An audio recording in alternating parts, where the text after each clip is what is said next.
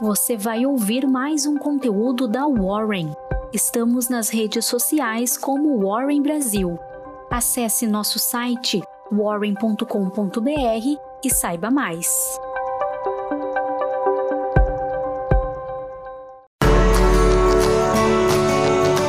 Olá! Um dos melhores investimentos no Brasil nos últimos 70 anos foram aqueles feitos em imóveis. Como muitas pessoas já ganharam dinheiro investindo em imóveis, desenvolvemos a crença de que investir em imóveis é sempre um bom negócio. Mas como não devemos guiar nossos investimentos pelo espelho retrovisor, neste podcast vou refletir sobre as perspectivas futuras do investimento em imóveis. Provavelmente você já ouviu falar que um simples bater de asas de uma borboleta pode provocar um furacão no outro lado do mundo. O chamado efeito borboleta foi uma metáfora utilizada em 1969 pelo meteorologista Edward Lorenz, professor do MIT, para explicar a impossibilidade de previsão de fenômenos atmosféricos por mais do que poucos dias. Da meteorologia, o efeito borboleta foi rapidamente incorporado pela teoria do caos, que é aplicada em muitas áreas das ciências. O efeito borboleta pode ser utilizado em qualquer sistema que seja dinâmico, complexo e adaptativo. Um sistema caótico frequentemente é incorretamente confundida com um sistema aleatório. O clima é um exemplo de sistema caótico, mas não aleatório. Os meteorologistas têm que lidar com um sistema não linear, altamente instável e com alta sensibilidade às condições iniciais do momento da previsão. Lorentz, na metáfora do efeito borboleta, não disse que o clima era imprevisível, apenas disse que era impossível fazer previsões para fenômenos atmosféricos de prazos longos. Porém, de 1969 para cá, a capacidade de recolher e processar dados atmosféricos aumentou de forma exponencial. E assim, a capacidade e a acurácia das previsões atmosféricas aumentaram enormemente. A economia e o mercado financeiro são exemplos de um sistema caótico.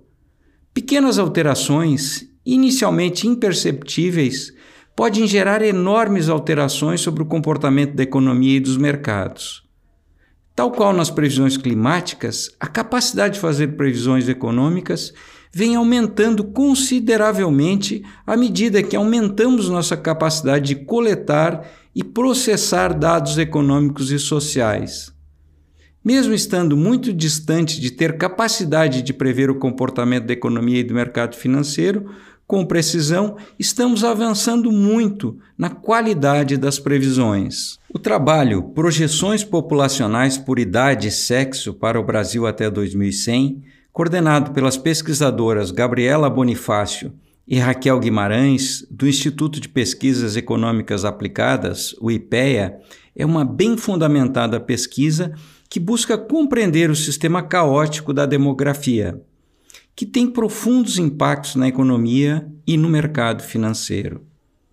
O comportamento reprodutivo é um sistema complexo, afetado por fatores econômicos, políticos, sociais e biológicos. Um exemplo foi a eclosão da pandemia da Covid-19, que afetou a decisão de muitas mulheres de engravidar ou de não engravidar. Assim, fenômenos imprevisíveis ou de difícil previsão podem alterar o crescimento populacional, o que não invalida a tentativa de fazer previsões. A redução da fecundidade é um fato. No início da década de 60, a mulher tinha em média seis filhos. Já em 2010, a média era de 1,78 filhos por mulher. Em meio século, a taxa de fecundidade declinou em 70%. Com base nesse fato, as projeções indicam que em 2060 a taxa de fecundidade chegará a 1,66 filhos por mulher, e em 2100 a taxa de fecundidade projetada será de 1,27 filhos por mulher. Outro fator é o aumento da idade média em que as mulheres brasileiras têm filhos. Felizmente, temos reduzido substancialmente o percentual de gravidez na adolescência e aumentado significativamente a escolarização e a participação das mulheres no mercado de trabalho. Isso, porém, tem acarretado o retardamento da idade em que as mulheres têm filhos e aumentado também de forma significativa o número de mulheres que optam por não ter filhos. Debruçados sobre dados demográficos, as pesquisadoras projetaram três cenários para a população brasileira nos próximos 80 anos. No primeiro, chamado cenário IBGE-IPEA, a população aumentaria dos atuais 211 milhões de habitantes para 232 milhões em 2050 e declinaria para 177 milhões em 2100. No segundo cenário, chamado de fecundidade constante, também chegaríamos a 232 milhões de habitantes em 2050, quando a população começa a reduzir para chegar a 178 milhões em 2100. E no terceiro cenário, chamado de choque populacional, a população atingiria o número máximo de 128 milhões de habitantes já em 2040 e começaria uma redução significativa para chegar a apenas 156 milhões de habitantes em 2100. Ou seja, nos dois primeiros cenários, até o final desse século, a redução populacional seria equivalente à retirada de toda a população dos três estados do sul do Brasil. E no cenário de choque populacional, a redução populacional seria equivalente à retirada de toda a população do atual estado de São Paulo. Então, como essas projeções se correlacionam aos investimentos em imóveis? Quando o presidente Juscelino Kubitschek assumiu a presidência do Brasil em 1956, com a proposta de avançar 50 anos em 5, a população era de 64 milhões de habitantes. E essa população vivia preponderantemente no campo. De lá para cá, tivemos uma intensa urbanização e chegamos aos atuais 211 milhões de brasileiros, de acordo com estimativa do IBGE.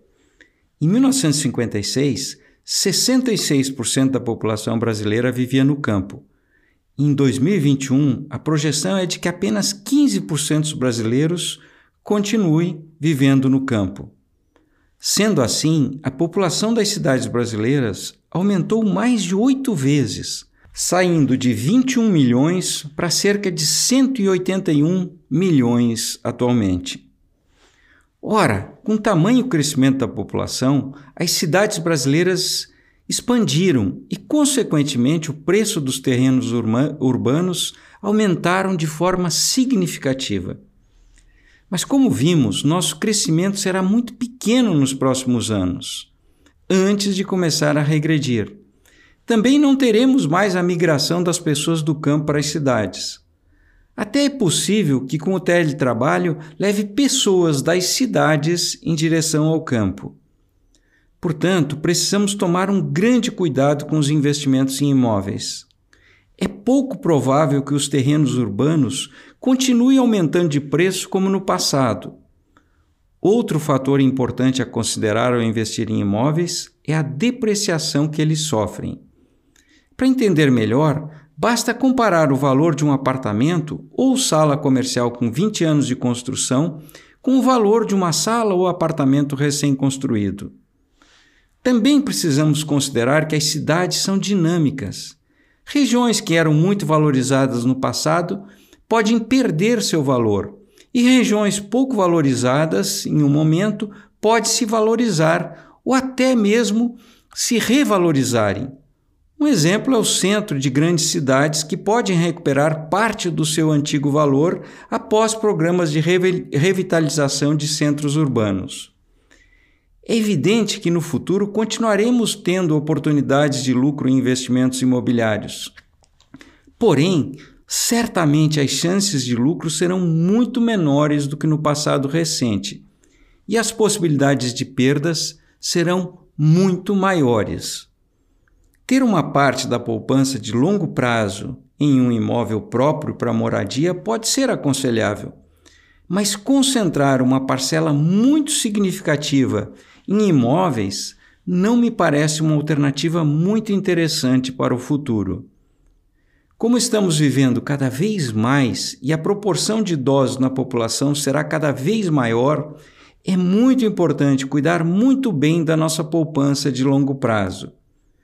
Uma carteira diversificada em bons planos de previdência complementar, fundos de investimentos, títulos públicos, títulos privados e ações é a melhor forma de cuidar bem do nosso futuro. E se mesmo assim você quiser continuar a investir em um imóvel, uma alternativa é comprar cotas de fundos imobiliários que, sob vários aspectos, é melhor do que o investimento direto em imóveis. E se você acha o mercado financeiro um lugar difícil e complicado, é porque você ainda não conhece a Warren. A Warren descomplicou o mundo dos investimentos. E se você quiser assessoria, ela pode lhe oferecer sem conflito de interesses. A Warren utiliza um sistema chamado de fee-based que é o mesmo utilizado pelos maiores private banks do mundo.